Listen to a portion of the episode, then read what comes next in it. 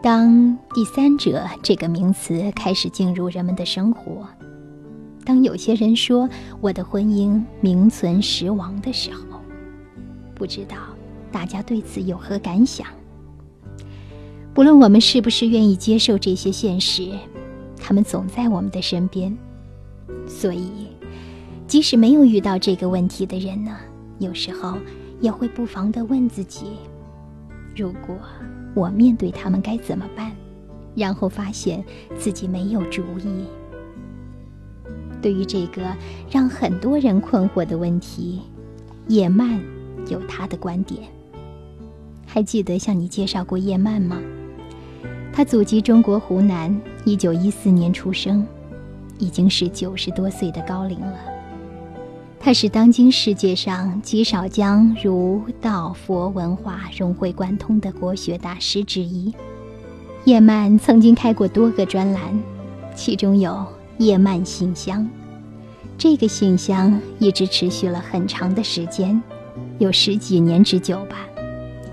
在台湾最初呢。他曾经出版过一本专辑《叶曼信箱》，当时给他写信的主要是妇女，问题多数属于男女的情感纠葛，虽然大致相同，却又各有小异。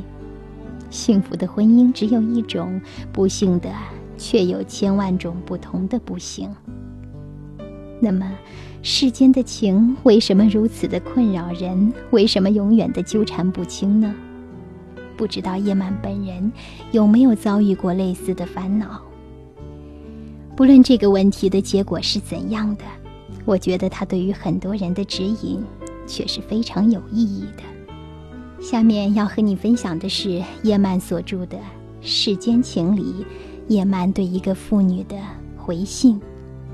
一位妇女给叶曼写信，说两年前发现丈夫有外遇。自己是一个很内向的人，当时真的是惊慌失措，哀痛的不得了，怕失去自己的丈夫，不敢问丈夫，因为她怕丈夫承认了，要求和她离婚。但是，在那种强装欢笑、暗地忧伤的日子里，她感觉每一天都好像是在烈火地狱中煎熬。她不知道该怎么办，所以求助叶曼。叶曼给她的回信是这样说的：“任何人有了这种遭遇，同情和安慰都无济于事。站在第三者的立场，给出任何的建议和规劝，对于当事人来说，都好像是隔靴搔痒。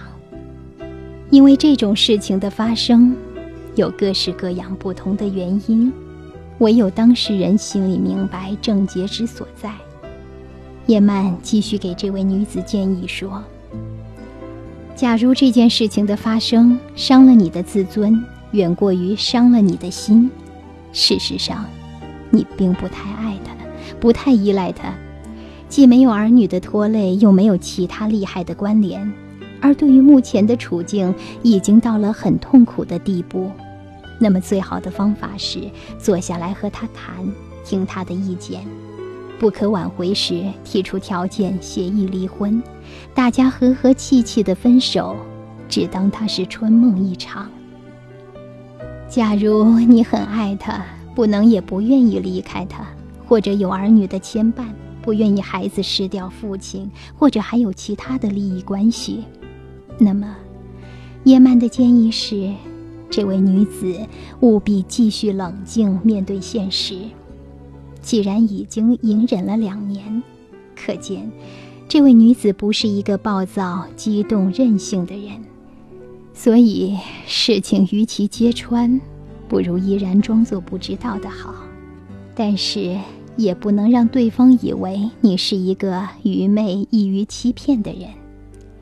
你可以轻松的以开玩笑的态度告诉他，你听到了有关他外遇的谣言。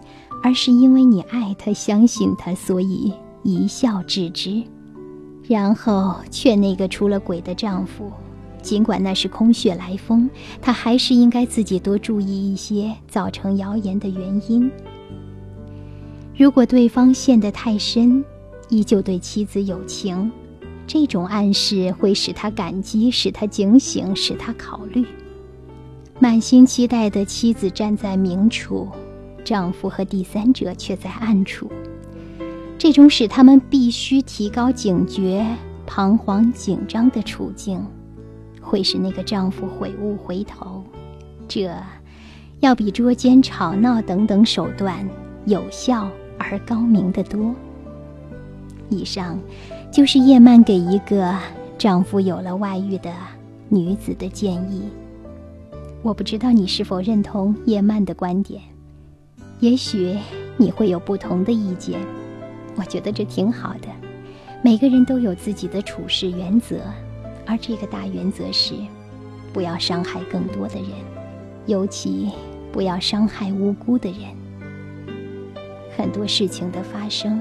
不要一味的把它当做坏事，用不良情绪对待它，而应该冷静下来。这是我从叶曼的观点中所收获到的，我认为最有益的东西。你呢？